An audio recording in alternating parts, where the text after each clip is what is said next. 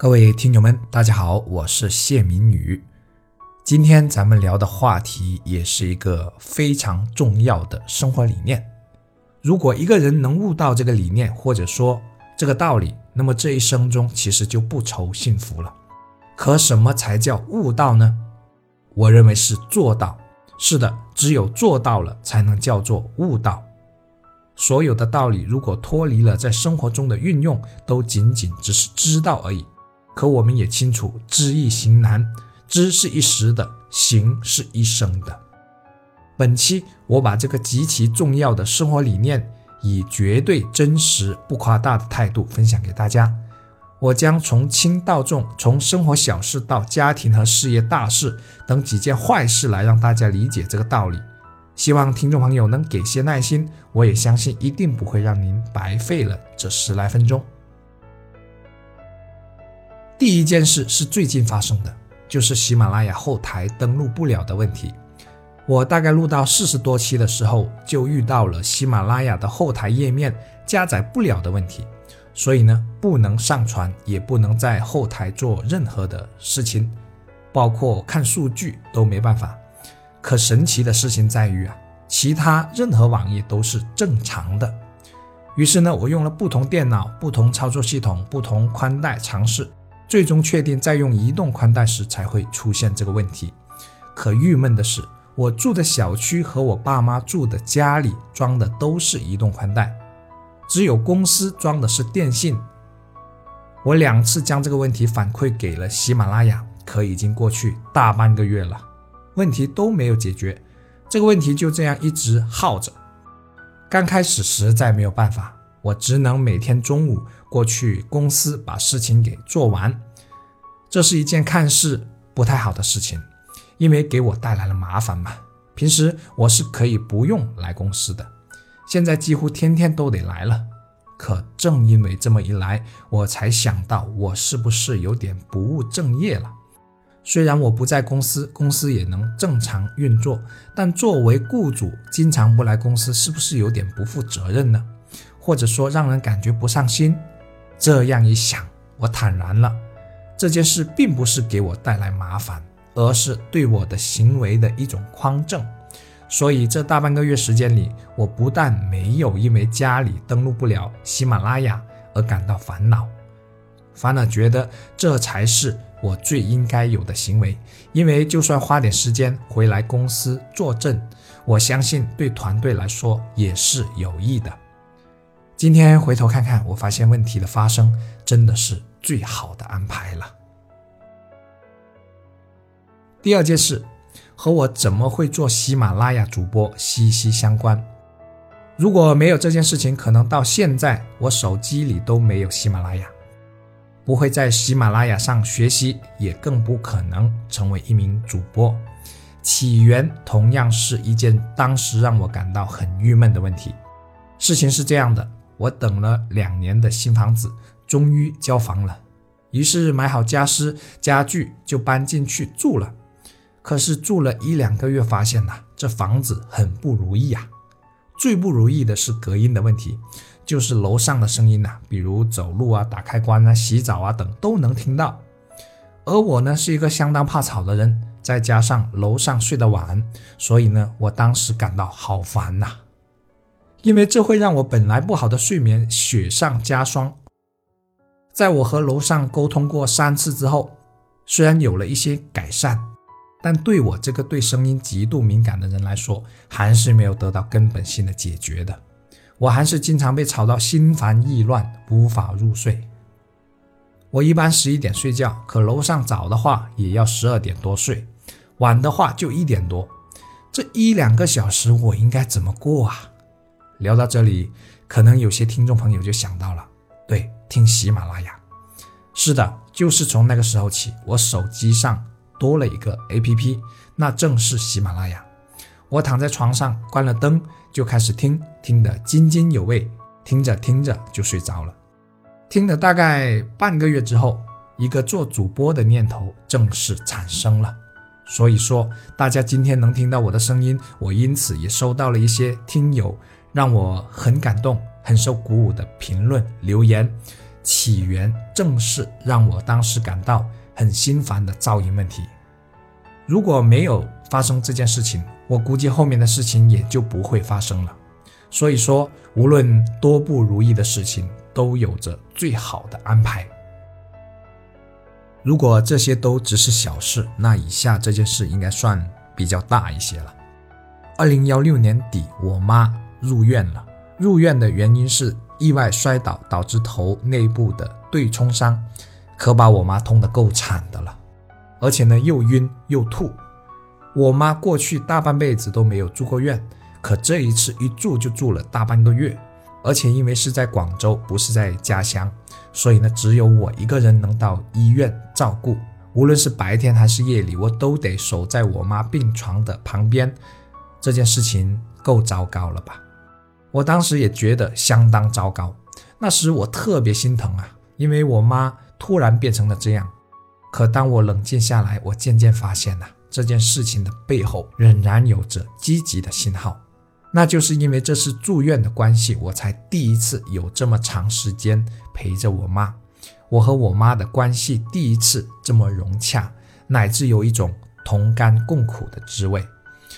刚入院几天，我没被子盖，当我半夜醒来，发现我妈把她床上的被子给挪了一半过来之后，我当时鼻子都发酸了，因为那时我妈连上厕所都需要人扶着。从小到大，我都只有让父母操心的份，从来没有让他们省心过。工作之后，更是常常为了事业难以抽出时间去陪他们。如今我妈变成这样，我不得不暂时放下公司的一切事务。这段时间对我妈的照顾，也引起了同病房的其他病友和亲属的关注，他们对我们特别关切，给我们吃这个吃那个。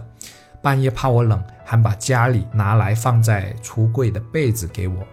住院后期，我们搬到了另一个更加亲近一些的病房。原病房的阿姨逐渐来找我们，可是呢没找到。后面我知道了这件事情，然后回到了原来的病房看望他们。他们看到我说很惊喜，说很想念我们，说之前找了几次都没找到我们。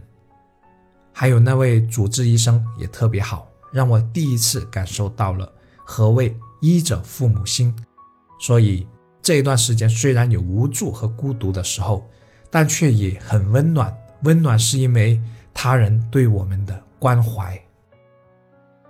这件事情的发生，我可以关注失去的部分，比如我妈的痛苦，我所花费的时间，还有大笔的医药费；我也可以关注得到的部分。比如我和我妈的感情的加深，还有人心的温暖，但我学会了让自己倾向于后者，也就是得到的部分。何况失去的部分已经发生，无法改变。我关注只会耗费自己。最后呢，我不得不相信，虽然这件事情使我妈遭受了痛苦，但仍然是上天最好的安排了。所以呢，我的状态呢，很快便得到了调整。最后分享的案例是我创业以来在事业上遭受的最大挫折。二零幺七年四月份，我们取得了行业第一的好成绩，这个月也刚好是我们从广州搬到河源的月份。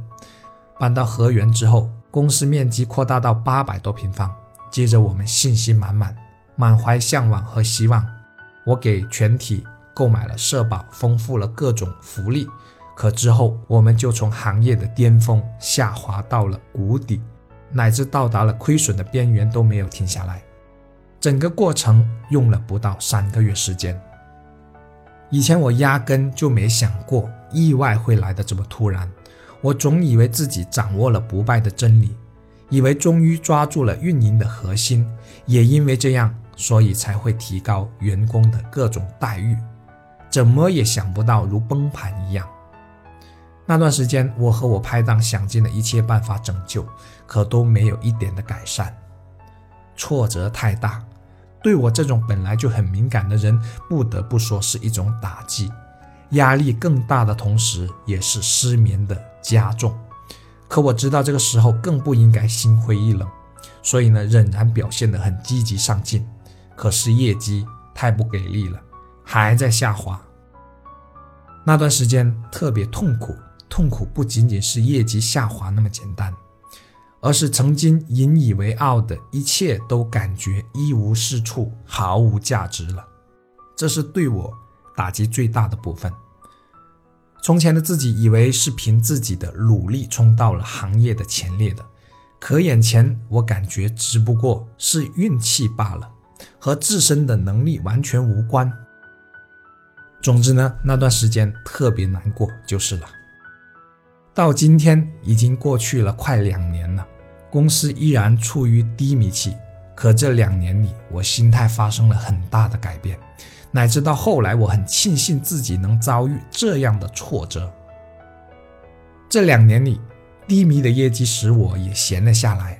正因为闲了下来，自己才得以有机会对自己和未来的发展思考得更加的深入。我问自己：已经做了十年了，难道我还要以和过去相同的模式发展下去吗？十年了，我做成了什么事情？我有没有做起一个品牌？有没有属于自己的东西？我难道就这样被困在这个行业里，而直到度过即将到来的不惑之年吗？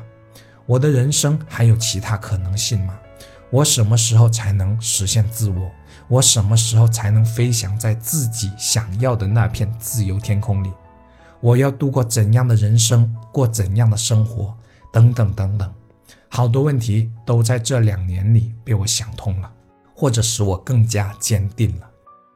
这两年是我蛰伏的两年。好多朋友都问我：“你天天不在公司，这么有时间都干嘛去了？”我都告诉他们：“我在学习。”是的，我在充实自己的内在，我在沉淀，我在成长，我在精进。直到今天回头看时，我发现这两年的进步比过去任何时候都要大，而且对于团队未来的发展，我也确定了新的方向，并将不卑不亢、不骄不躁地朝这个方向努力。今天我不再对事业低谷有一丝的抱怨，反而我感谢上天能给我上如此深刻的这一课。这一刻使我对自己的人生进行了前所未有的思考和体检。虽然期间没挣到多少钱，但我却得到了比钱更加重要的东西，也才知道自己的身体的健康状态已经到达了危机的边缘。所以呢，一切都是最好的安排，我不再有一丝的怀疑。我的故事讲到这里就基本分享完了。每个人的人生轨迹是由自己的信念勾画出来的，一切都是最好的安排。我已经越来越坚信这个理念，而且我已经更容易将发生在生活中的很多坏事当好事看，也因此发现看似不如意的那些事都存在积极的一面。人生不如意事十有八九，我以前觉得确实是这样。可这句话我最近又拿回来思考，正因为这么一思考，我得以庆幸的发现，对我来说这句话似乎已经套不上了，因为最近十年的不如意事只是十有一二而已。当时看似不如意的很多事，今天回首再看时，才发现并不是当初所想的那样。所以我相信，无论是坏事还是好事，都是最好的安排。我是谢明宇，人活着最重要的是心态，让我们为了更好的心态一起努力，一起加油。